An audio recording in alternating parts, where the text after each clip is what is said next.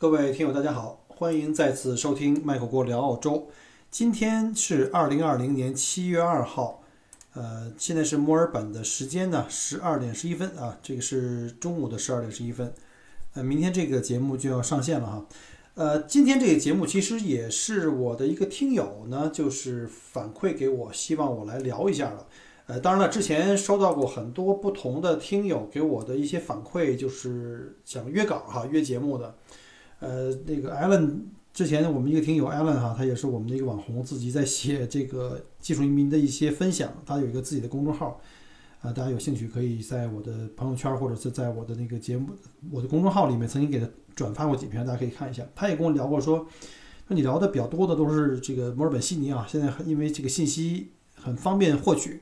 反而呢，一些偏远地区的可能不是特别容易，所以希望我能够聊一下一些偏远地区。嗯，首先是这样，就是我呢生活在墨尔本，肯定对墨尔本熟，而且经常跑悉尼也会稍微熟一点。那不敢说对其他城市指手画脚哈，所以可能要约一些其他城市的这些小伙伴们来跟我们分享。但是呢，因为这个疫情期间啊，很多这个很多这个小伙伴呢，因为回国的原因啊，反正各种原因吧。就都不方便，有的时候可能在国内，有的时候可能是这个都在忙着自己其他的工作。然后呢，我也要去各个地方去搜索一些，比如说像除了墨尔本、悉尼以外的一些城市的听友们啊，如果你们要有兴趣，愿意说分享一下你们所在城市、你们在那儿生活的一些感悟，那也如果您愿意分享的话，也欢迎您啊给我在节目后面留言或者加我微信，然后我们一起可以聊聊你所在城市的一些情况。呃，尤其像我们比较少谈到的一些啊，像什么霍巴特呀，就是塔斯马尼亚的首府霍巴特呀，像这个西澳的首府珀斯啊，珀斯我之前联络了一个我们的同行哈，然后呢，可能要给他这些点儿时间准备。如果如果其就是同一个城市有不同的听友来给我反馈，都挺都挺好的哈，我们可以不同从不同人的角度来看这个城市的各方面的这个生活的这个情况吧，啊，还有像什么。布里斯班啊，昆士兰的这个布里斯班啊，还有黄金海岸啊，所所谓各个城市，包括一些我们现在技术移民选择的这个偏远地区，像什么维州的吉隆啊，虽然吉隆离墨尔本不远，我也去过几次，但是真正对吉隆的特别详细的一些东西啊，生活呀、找工作呀、什么生活成本啊，也不是那么了解。所以如果有在这些城市的啊。啊，还有像悉尼的这个卧龙岗，如果在这些城市的小伙伴，我们听友们，澳洲的学友们，愿意分享一下你对这个城市的认识，那非常高兴啊，非常欢迎你们在节目后面或者在微信里给我留言，然后呢，我们来聊一下，把你所看到的这个城市的生活的实录啊，分享给我们的听友们。那今天的这期节目讲的是什么内容呢？就是之前我也在。搜集一些相关资料啊，因为有很多东西啊，这个虽然说在这生活了十年，我相信很多可能在澳洲生活比我还长的人都不见得，呃，对很多的信息一定也都是了解的特别的这个呃丝丝入扣的哈。就比如说像有一些知识呢是属于这种似是而非啊，但是我在节目里讲就不能似是而非，对吧？必须得查得清楚一点。把这个节把这个情况啊、背景啊里出外进的，从 A 到 Z 啊，都得给他了解清楚，然后再敢给大家去录一期节目。所以呢，今天我就把把手头上啊搜索的一些资料跟大家做一个分享。就是这期话题就是讲，呃，澳洲公民哈入籍和继续保留澳大利亚的这个绿卡，我们叫永居啊 PR，这两个之间的选择到底有什么不同？因为我们知道有很多我们的中国移民来到澳大利亚都是持的是绿卡，对于入籍这个事儿呢。都特别的摇摆，就是老老觉着这个，哎呀，我要入籍的话，我可能要放弃一些国内的情况啊，就是我拿 PR 比较方便啊。但是我要是不入籍的话，似乎好像我这移民老是觉得不踏实，因为老有一个悬在头顶上的剑，因为你毕竟还是拿的中国护照，拿了一个永久居留的一个签证啊，这只只只是一个有时效的签证啊，五年的签证，它并还不是说把你跟澳洲能够最近的拉在一起。啊，这里还有很多的风险，就是这个政策变化了，或者一些其他原因。那今天呢，就想利用这个机会呢，就给大家掰开了揉碎了，到底加入澳大利亚公民和保留这个永久居民，我们用我们所谓这个 PR 绿卡哈，有什么不同？首先开场啊，先给大家说一个，这东西啊，不管你选哪个，这没有绝对的对和错啊，我们还是要抛开这种非黑即白这种，没有说一定是。入籍公民最好，还是说保留 PR 最好？其实因为每个人的背景啊状况都不一样，他自己所处的位置也不一样，所以呢，每个人需求就不同。所以呢，满足不同的需求呢，我就选择哪个都没有错误。每个人听完我这篇介绍之后啊，您可以根据自己的情况来分析一下，对您来说，或者说对您目前阶段来说，是入籍好呢，还是这个 PR 好啊？大家可以去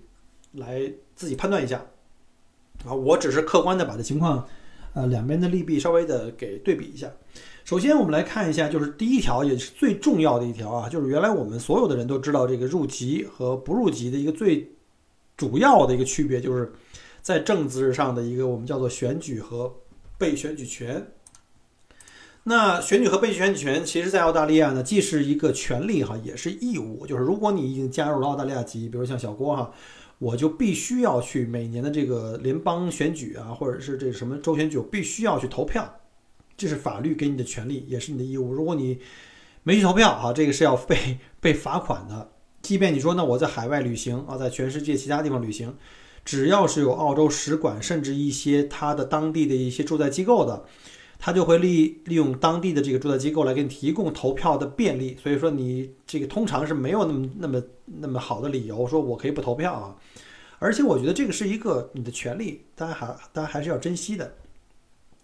一般来讲的话呢，只有澳大利亚的公民啊，就是你入籍了是公民才有投票权，而这个绿卡啊，这个所谓永居是没有投票权的。但是有一些特例啊，比如像在一九八四年以前的。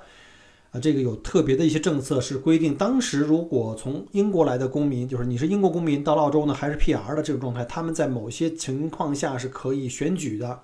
当然，这是一个老黄历了，而且对于我们中国移民是不适用的，我们就不去展开了。嗯，再讲一下我们在澳大利亚的之前的听过我节目的人都知道哈，在澳大利亚我们的华人的比例啊还是挺高的，在整个的澳洲的群体里面，我们是除了这个就是。所谓这个盎格鲁撒克逊人，就是白种人啊，就是这个，尤其是以最原始、最开始这个英国移民之外啊，第二大的族裔了。那整个的华人群体啊，在澳洲的这个整个的比例哈，大概在百分之五点多哈，呃，这是非常非常的，呃，就是看起来好像不高啊，但是在少数民族这个族裔里面，我们已经是最大的了。就是我们如果跟一些其他的族裔来比。但是我们会发现一个问题是什么问题呢？就是我们看一下澳洲政坛啊，华人的声音非常的弱，啊，为什么是有这种情况呢？哈，就是有一个很现实的原因了，就是我们大部分的华裔的这个移民，我们都拿的是绿卡，就是很多人离移民到澳洲生活了很多年啊，虽然小郭生活了十年就不长不短哈，但是有很多比我还长的人，比如拿了十五二十年的人，他们都没有入籍，都还拿的是这个啊。P.R. 就是我们说所谓的绿卡，真正入籍的很少。呃，尤其是我们知道，在两千年以后，哈，是中国大陆为主的这个后，就是叫后移民时代吧，我们也叫第三次移民浪浪潮。这投资移民来澳洲的比较多，当然也有一些技术移民。然后呢，很多这个从中国大陆来的移民，我发现啊，就是当初我也抱有这种心态啊，我也不要说别人了，就是当时就是在想，说我为了回国方便。啊，我为了回国方便，因为我拿着中国护照，拿一张澳洲的永居的话呢，我随时买机票就可以走，不需要再向这个中国大使馆申申请这个这个签证。如果你要入籍的话呢，你每次回国还要去澳洲的这中国的驻澳洲使馆呢去申请签证，就比较麻烦。而且呢，还有一些人呢，就是因为在国内还有各种的利益放不下，各种的什么收入啊，或者是参股的公司啊，或者自己直接管理的公司，甚至呢还有就是什么房产啊、车子啊，就你这个所有这些东西。啊，甚至还有人说，我这个还有想回去，将来想回去领这个退休金啊，想看看这医疗啊。我觉得退休金啊，大家不要有这个误解啊。其实，在澳洲啊，你在领退休金的时候，我们的养老金，我们就是这个退休金跟这个 pension 养老金是两块哈，它是要看你的收入的，就包括你国内的养老金也是要算进去的。你要是不如实的汇报，将来被查出来的话是很危险的啊。你要退回原来曾经给你的那个养老金，就是那个，就那个那个。对养老金，那医疗的方面，我不认为就在澳洲，你就你不能说生点病你就坐飞机就回去吧。当然了，有很多人也有很多特别现实的一些问题，比如像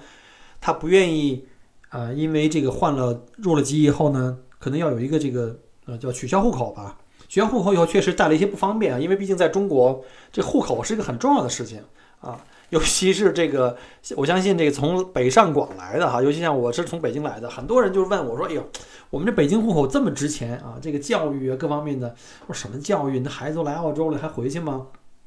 他老是觉得这个我这户口特别难得，我这个不愿意放弃。甚至有一些呢是北漂，就是可能以前大学毕业以后留在北京，或者说因为各种原因吧，最后留在了北京。他们从外地进到北京，拿那张北京的户口非常不容易，特别的珍惜啊。所以有这种的纠结，就是我好不容易得到一个特别在国内特别贵的户口，现在我因为移民要放弃，就白白就扔掉了，以前的这个努力就没了，这个属于比较纠结了啊，这个左右摇摆的。当然了，还有一些就是因为财产，就是房产啊。车呀都在名下，如果要是入籍的话，作为外国人，可能有很多时候要操作起来比较不方便，这是确实是这样的。反正就是，呃，整种种这种各种原因吧，我们的华人群体呢就入籍的很少，所以这就造成了，其实华人群体里面真正能去投票、影响这个政治话语权的这个人群并不多，我们的这个这个能量并不大。啊，呃，当然了，也有一些家庭啊，采取一些比较。就是折中的一些技术操作哈，怎么叫这个技术操作呢？就是比如说夫妻两个人，夫妻两个人一个入奥籍啊，一个拿永居啊，这个其实是一个比较流行的做法。就目前来讲，呃，不瞒大家伙儿哈，就 是当初我也是，当初我也是有有这种打呃打算吧，就是当时准备让孩子跟老婆入奥籍，我自己拿个永居，这样回去方便，因为毕竟家里的兄姐妹还有爸爸还在北京。我回国也相对来说比较方便一点。如果你要是拿护照，每次都要去那个申请签证，也是比较麻烦的事儿。那所以呢，这种就是一个入籍，一个拿永居的这种呢，是在中国人的圈里比较的流行。但是呢，因为有一个有一个情况的发生呢，就造成了呃，有很多人啊，就不光是中国人了，就是我是插一个小的故事啊，在一应该是在一七年吧，当时的。移民部长还是 Peter Dutton 的时候，他们就开始提出来，就向联邦政府提出来，就是说要提高这个从公民到入籍的这个门槛。呃，具体的原因啊，就是具体他们的理，他们的他只是要谈这个操作，提高这门槛，开始吹风。然后呢，一八年的时候呢，就甚至呢，就通过媒体都已经向外宣传了，在通过媒体在向外宣传中，同时他们已经开始提交到联邦的议院呢去审核这个政策。如果一旦呃，参众两院都批准的话，那这样的话呢，将来的入籍门槛就会比较高，包括对英语水平的测试。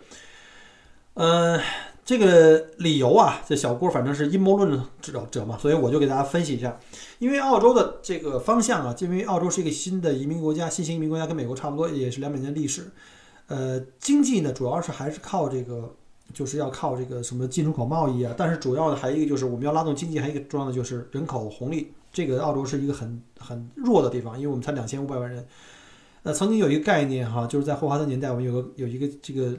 澳洲的发展概念，就是说我们有一个叫 Greater Australia 的一个概念，就是大概澳大利亚能容纳 或者希望容纳大概四千到五千万的人口，那也就是说要比现在的人口要多一倍差不多。然后这样的话就大量的引入各种移民，但是呢，移民进来呢虽然会带动经济，但是也会有一个问题，因为澳洲是高福利的国家哈，这福利的这个负担越来越重，啊，所以呢，现在呢，澳洲的这个政府呢也在考虑像中国这种提议，就是说这个能不能推迟 退休年龄，因为这个养老金啊退休金的这个负担比较重，所以我在猜他是不是准备将来要把这个，因为负担太重，而我移移民要不停的要引入。对吧？引入的新移民，一个是带钱来的投资移民，要不就是带这个工作的这个，就是有工作能力的这个能交税的这个技技术移民。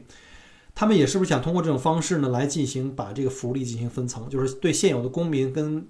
永居呢会做一个分层。当然，这个表面上看起来，我们听一下，其实不太公平的哈，因为你不管是永居还是公民。其实都在澳洲生活啊，长期生活、工作，然后交税。那你如果拿福利来分层的话，就是说作为这个优先次序，比如公民拿到更多，PR 拿到更少的话，那这样是不合理的，对吧？这个我们一听起来就是不合理。可是有一个问题，什么问题呢？这是很现实的问题，就是你永居是没有投票权的，永居是没有投票权的，而公民是有的啊。假设我们这两千五百万人啊，比如说有一千五百万是公民，有一千万是 PR，如果我们的国家的这福利真的不够发了。那政府呢，又要，因为我们知道政客都是为了选票才去这个所谓屁股决定脑袋啊，才去做一些政治主张，他要去拉拢、收买那些有选票的人，对吧？为了自己能够连任。那如果我是这个自由党也好，工党也好，我去向那个一千五百万的公民去承诺说，哎，我给你保持这个利那个福利不变，甚至给你增加，但是我们可能要分层，要把那个 PR 的福利啊，或者是门槛要提高啊，你们同不同意？你想一下，那肯定同意啊，因为这一千五百万人是有选票，而那一千万的 PR 是没选票的呀，就这么个简单的道理啊。当然，这个具体的一千万的比例是不是对啊？这个 PR 是不是只有一千万？这个我不知道啊，我只是举个例子。当然，这是我的一己的这个非常狭隘的这个 这个分析啊，大家也不要太信，就是就是当个乐儿就完了。我就说这是我当时的的想法。所以当时呢，当时 Peter Dutton 在国会在呃提交这种。这个议案的时候呢，当时虽然没有被，还没有被，就是没有被通过，当时还在讨论之中啊，在辩论讨论之中。但是当时移民局的网站上已经停止受理新的这个公民入籍的这个申请。他不是说你不能申请，而是说告诉你今天这个窗口已经截止了，就是如果你再申请，如果。国会一旦批准这个新的审议的这个新的这个条例的话，那你即便你现在申请了，也要按照新的这个门槛来这个政策来执行啊。所以呢，就造成了当时很多在澳洲的那些 PR 的这个恐慌，尤其是一些在这生活了十多年、二十年的那些老的 PR 那些永居，主要是老人吧，或者一些外族非英语国家的人，他们可能对英语还是有一些障碍啊。大家不要觉得好像。来澳洲的这帮澳洲人的英语都很好，这里有很多不同的语系的国家的人，他们母语可能不是英语，啊，他们英语不见得就那么好，尤其是那些老人，他们可能就很难去入籍。所以呢，大家就一直在观望这个事儿。当时我也是挺紧张的，我说哟，这个情况可能要改变我们这个策略了哈，就是所谓这个一个人入籍，另外一个保留 PR 这个。结果呢，这件事情呢，在国会呢没有被通过啊，这个参众两院一。一一打仗就打完，结果是不不行啊，这事儿就被否了。否了以后呢，那那个移民局网站呢又回复到最开始的申请状态，就是说，那就还按照旧政策啊。据说啊，据说这个数字我没有得到最终的，我没查到呢哈。据说是在这个议案被否决以后的两周之内，有十四万人申请啊。这个概念是什么呢？就是说这个申请量啊，是平时可能几年的量。啊，大家可以想象一下啊，这两周就有那么多人申请，就是说，这次的议案虽然没有被通过，但是造成了很多人的恐慌，就就大家集中开始报名去申请入籍。我记得原来我的朋友告诉我说，他们当当时申请入籍，从报名，因为这个程序就是报名，然后呢进行一个入籍的笔试啊，笔试很简单，中国人基本上都百分之百，中国人最会考试了。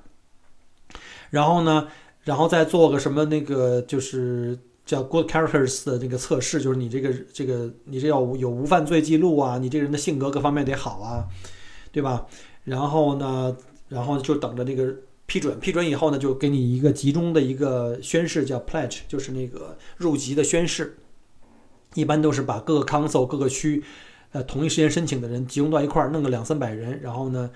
那天搞个大型的这个活动啊，放着国歌，所有的人就站起来起立啊，宣誓啊，唱国歌，然后一人发一个小证书，就这么这么个形式。大概原来申请的话，从申请到拿下来也就三四个月吧。结果当时呢，这个事儿出来以后呢，我就跟我老婆说，我说这种情况，我说虽然这次没有被通过，但是那当时 Peter Dutton 的口气很强硬啊。Peter Dutton 是原来的移也移民部长，现在改成到内政内政部长了，非常非常右的一个。然后他们就说说这次虽然没有通过，但是我们一定会小步快跑，就是把这个大的目标分割成几个小目标，逐渐的去推进推进，然后早晚会要实行这个目标。我觉得这个可能性是非常大的，所以当时就临时决定啊，就别那个摇摆了，就踏踏实实的就把记入了。因为已经在这生活了十年啊，除了每年计划是每年回国一次，但是实际上过去的十年已经回去过三到四次吧。将来的孩子在这长大，也不太可能真的要拿着中国护照再回去跟那些在中国长大的孩子们去竞争了。所以呢，就一拍即合，就赶紧去办这个入籍。结果这个连申请，就是入籍考试啊，再加上等审批啊，做无形啊，做这就是无犯罪记录啊，再到这个呃等着这个批准，这个去参加这个入籍宣誓，整个这时间花了一年半啊，花了一年半。所以说，就是当时的申请的人是特别特别多。啊，所以大家也就能有个想法哈，就是这个东西呢，肯定将来都是水涨船高的，所以我觉得希望也给很多在澳洲拿着这个 PR 的这同胞们啊，也是一个分享我自己的一个看看法啊，当然不一定对您合适，您还是根据自己的需要来决定吧。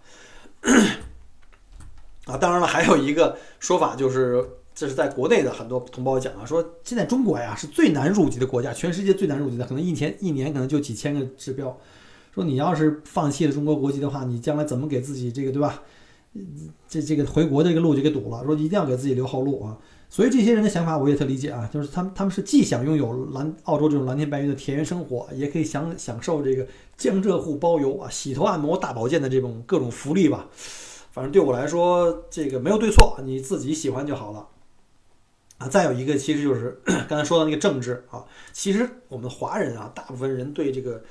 呃，钱包的关心啊，可能更多过这个对政治的关心啊，这个有一定历史原因，尤其在两千年以后啊，我们的华人移民的主流还是从中国大陆来的，呃，还有各种地域原因吧，这个大家都懂啊，我也就不讲那么详细了。所以呢，我们目前看一下，在澳大利亚的政坛，目前比较活跃的这些华裔的代表啊，主要都是从港台或者是东南亚其他一些国家来的。我们可以举个例子哈。就曾经的墨尔本的市长有一个有一任是华裔市长，市长他的名字叫张素，叫名字很很棒啊，叫苏振西啊，多好，这东方人震了西方了。他是当时墨尔本第一百零二任市长啊，他后来又连连任了一届。他是就是在香港出生的，呃，他是呃这个澳洲首位的直选市长，因为我们知道，像联邦的我们联邦的这个国家的总理啊，包括我们像州长啊，像市长啊，其实都是这个由。获胜的这个党派，然后党派内部来这个议员来推的。但是呢，那届是比较特殊的，是个直选市长，就是由老百姓投票的市长啊，所以他就创了一个记录啊，就是澳洲首位的这个直选市长。然后同时呢，他还是首位的亚裔的市长，就是这个我们的亚裔的面孔啊，第一个市长，而且是我们的华人，但是他是生在香港的。那近期呢，我们知道就是呃，有一位在。澳洲联邦做联邦的议员啊，是联邦的首位啊，首位华裔女议员叫廖婵娥，格拉丽丝廖，呃，她呢也是在香港出生的，然后跟他当年一起竞争，就是选举，就是竞争这个华裔女议员，就是这都有可能成为第一个华裔女议员啊，是他的对立的党派叫做工党啊，工党的那个杨千惠，这个杨千惠是台湾出生的啊，就是杨千惠就是因为在那个 Shesam 选区呢。呃，输给了这个廖婵娥，所以就跟这个首位联邦的华裔女议员这个头衔呢就失之交臂了，啊，所以我们可以看到，整个参政的华人就不多，而且呢，有的话呢，其实实际上我们大陆来的并不多，这个是我们的问题，因为我们会经常有一个这样的话题，就是聊起来，就是说，嗯，澳洲的这些政党或者是这些议员们如何代表你去发声，如何代表我们华人的这个群体。说实话，这东西是个鸡跟蛋的问题。为什么说叫鸡跟蛋的问题呢？因为你手里没有选票，就不会有人给你发声，对吧？他就不会代表你的利益。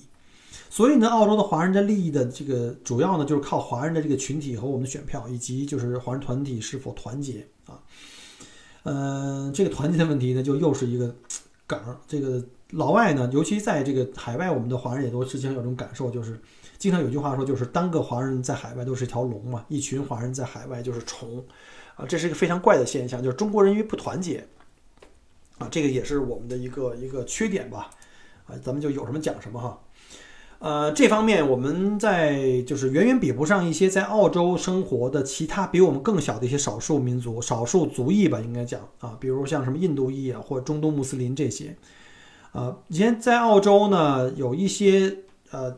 有一些市，我们所谓的市，就是在这个，比如像 Melbourne 下面还有很多不同的叫莫纳什啊，什么白马、白马这种，在悉尼周围也是哈。你包括像这个英国也是，我们知道英国原来下面有很多的市的市长，在伦敦周围的一些市的市长都已经变成穆斯林裔，为什么呢？因为我举澳洲的例例子哈，在澳洲啊，你我刚才讲过这个关于投票哈，这个国家就是 Federal。这个 level 还有这 state level，就是我们在州一级跟国家一级的这个选举啊，都是要全民选举的，就是你所有的人公民必须投票，这是你的权利和义务。然后呢，由指获胜党指认自己的那个党内的这个推举自己总理或者州长啊。但是有一些，比如像这个市市市一级的投票或者区一级的投票，经常是什么呢？是不强制投票的，就很多人就不太关心，哎，就不去投了，或者因为工作忙或者无所谓，反正对吧？你是一个市的。一个一个投票站我就算了，呃，这些呢就不乏是什么呢？华人和白人，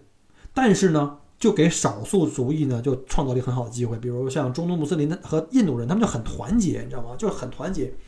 他们的在这个可能在某一个区域或某一个市里占的比例啊，人口比例并不高，非常或者说非常非常低，但是人团结啊。人家可能，比如说一搞什么聚会，家庭聚会十几二十口人，然后他们的这个议员就各个这种聚会去一去，甚至有一些像穆穆斯林有自己的这个这个呃这个教堂，对吧？他们就利用传教传教的机会，就他们的穆斯林的这个议员就会去那儿去宣讲和宣发这个小册子，那所有的选票就给你了呀。他们他们特别逗，他们是不管你是工党还是什么什么党，只要你是我们穆斯林的，或者我们这个印度裔的，我们就投就投给你。他们非常团结。所以你看到悉尼，就是前段时间我们知道那个新闻上看的哈，就悉尼是就是有一个议员，他是联邦议员了，已经挺高的了，他就被这个澳洲的政府的安全部门给就就是这个介入这国家安全这个调查，他是个黎巴嫩裔的议员啊，你想黎巴嫩裔在澳洲的那个比例跟华人比的不是一个比例的，竟然他们都能上了联邦议会啊，联邦议会，就因为他们的选票呢特别集中啊。然后呢，就是这些人呢，就可以拿到了这个所在的州或城市，或者是联邦的议会，就可以代表他们的族裔嘛。那我们中国人在这方面就不行啊，这个也值得我们去啊讨论一下。这政治问题我们就不再讲讲那么多了啊，就就还是接着讲这个入籍跟公民的区别。第一个就是政治哈，选举和被选举，这个我们讲过了。第二个就是澳洲公民啊，澳洲公民你拿着澳洲护照可以自由出入澳大利亚任何时间。而且你在海外旅行或者公务出差的时候呢，可以随时啊啊这个这个我们叫那个 around the clock，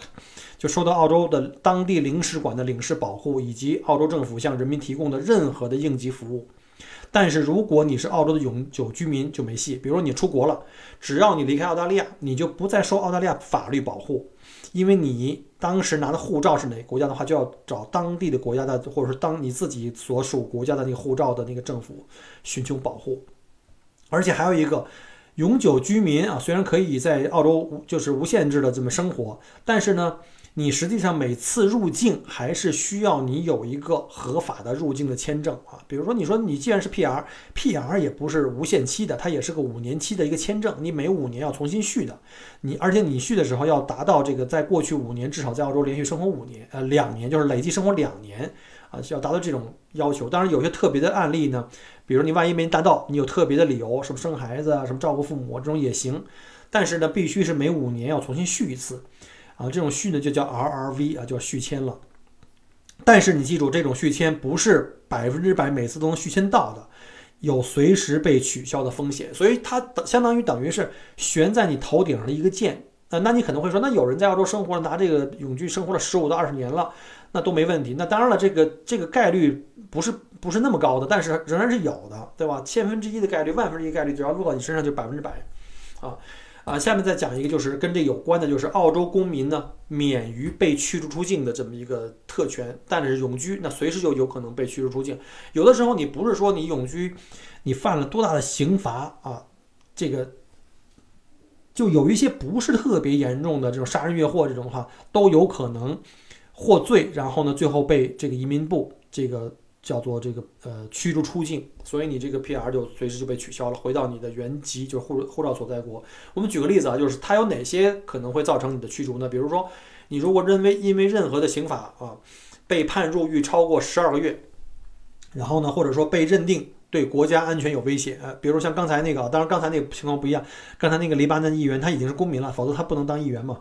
他现在就被认定被国家有安全的威胁，那最多是给他抓起来，但是不会给他驱逐嘛。但如果你是永居，那就肯定驱逐了。还有呢，就是你没有通过良好的性格测试，就是你这人心理有问题，或者说有这个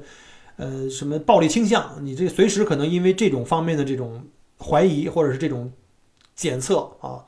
反正就会有可能被驱逐出境。这里发生过很多起了，大家上网可以自己查一下。嗯，就是比如说我当时我就昨天查了一下，随便查了两个，就是。呃，有两个是从英国来的，一个有一个是从英国来的四十七岁的公民，他六岁，他是六岁就跟父母来澳洲了，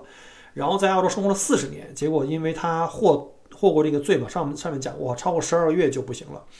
然后呢，他因为获罪就被要求驱逐出境，可是他六岁来到澳洲啊，等于他的全部生活都在澳澳洲，他在英国基本上没什么概念，也没有人脉，也没有各种的生活经验。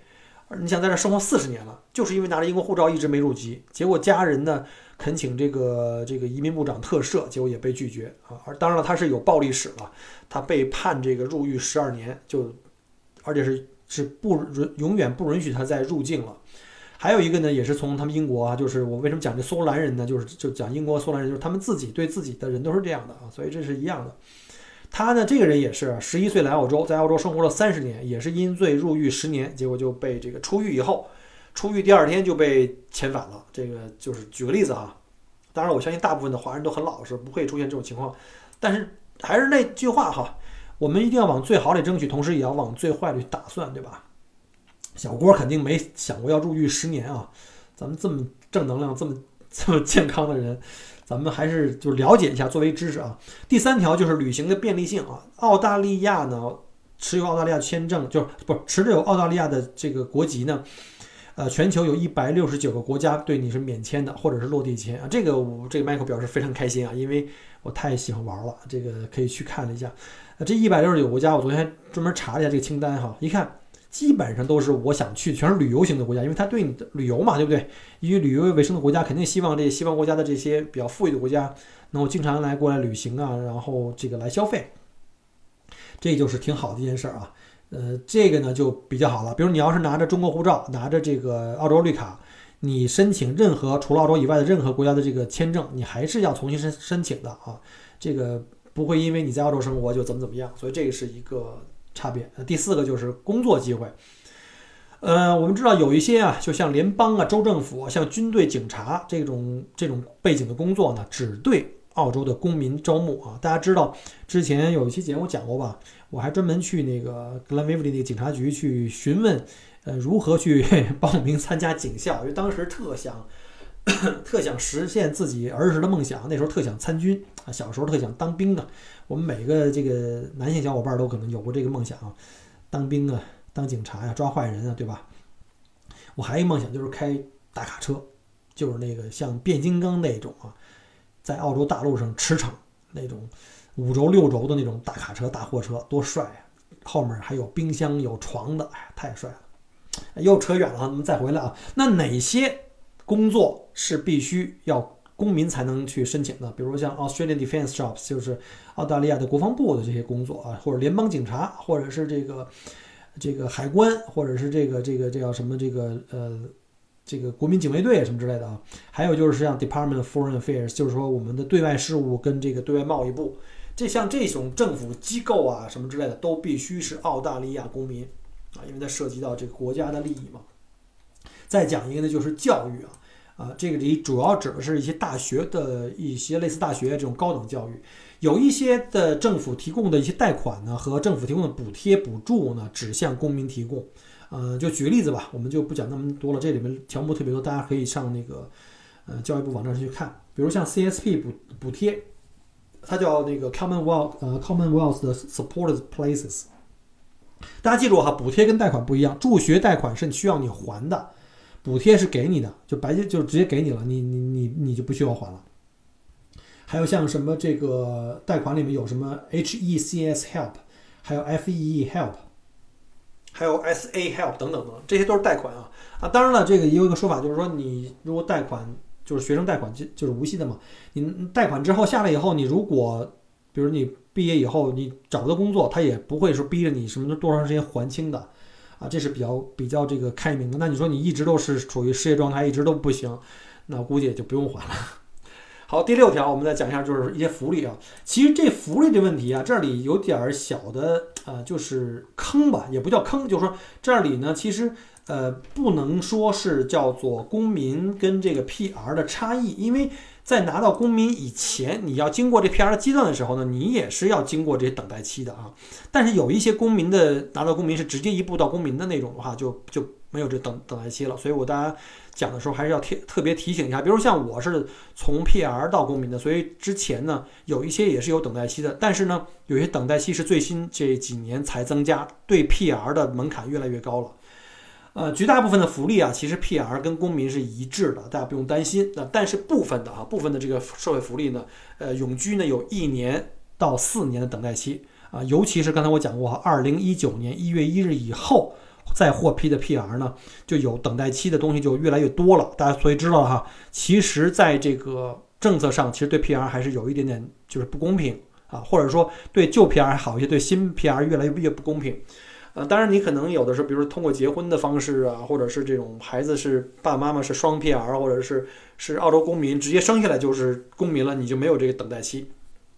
那等待期指的是什么呢？我们就随便举几个例子啊，比如第一个是一年的等待期的，有什么呢？有 carer allowance，就是你照顾人啊，你这个就是呃家里有人患病，你家里可能另外一个人要需要在家里照顾他，这个就有一个补贴叫呃 carer allowance，还有一个叫 family tax benefit part A。就是说，这个 family tax benefit 就是你所有的有交税的这些呃呃公民，你都会有一个退税的或者一个福利的东西，比如你家里有小孩儿啊，小孩儿不到十六岁还是不到十八岁，有各种的补贴，我们所谓的牛奶金啊，还有教育补贴啊，甚至是这个 child care 的各种补贴啊，或者你在家哺乳期的这种照顾的补贴啊，它有很多很多。但是呢，不同的补贴内容是有等待期的，比如刚才说的那那两个是一年等待期啊，下面这几个呢是两年等待期。叫什么 care care payment care allowance 跟 pay care payment 是不一样的啊，这是两年等待期，还有 dad and partner 的 pay，还有这个 parental leave pay，这都是两年等待期。呃，对于 PR 来说啊，那还有四年等待期的就比较多的，比如像什么叫 seniors health card，就是这个老年卡、老年健康卡啊，以前是没有这个的，就没有四年这么长。然后还有就是 low income health care card，就是你的低收入的这个健康的医疗卡。还有这个 mobility allowance，就是你的这个就是一般给残疾人的哈。还有就是 pensioner 的这 education supplement，supplement 就是指的是补贴啊，呃，就是给那个也是低收入的，这个属于是都是给那些怎么说呢？就是收入特低或者是身体有残疾，对社会最底层这些真正需要照顾的人的一些各种的福利吧。这样的话，你如果是 PR 的话呢，呃，尤其是一九年一月一号以后 PR，可能等待期的这个就会比以前更长一些啊。那公民的话就都没有这些等待期，全部都没有啊。但是呢，呃，这个我之前讲过了哈。如果像我们这种从海外来的，先经过 PR 再经过公民的，说说实话，你是先经过这等待期的，拿到公民以后才没有等待期的。说实话，这些东西其实你并没有说，呃，什么公民比什么更好，你是不能躲过的一条啊。但是有一些特例是可以躲过的啊。刚才讲过了啊，包括这个。叫继继承公民，就是你这孩子是在这儿生的，或者是澳洲公民在海外生的，也都是可以直接拿公民的。好了，那今天的 节目呢，就是给大家介绍一下，到底加入澳大利亚的国籍和保留这个绿卡的各自的呃优缺点和对比啊。呃，还是那句话，就是这东西没有好坏，就是根据您个人的自身的情况，根据自己的需要选择对自己最有利的一个吧。然后呢，还有一个就是，如果您啊这个。加入澳大利亚这个国籍，建议您一定要利用好自己的选票啊，而且我们华人要在一起，一定要抱团，一定要团结。我们要利用好这个选票来保护华人群体在澳大利亚的这个声音。好了，呃，感谢各位收听麦克郭聊澳洲的节目呢。如果您喜欢我节目，麻烦您别忘了哈，点赞啊，转发，发给其他你认为也需要这方面信息的小伙伴们。好吧，那我们下周再见，拜拜。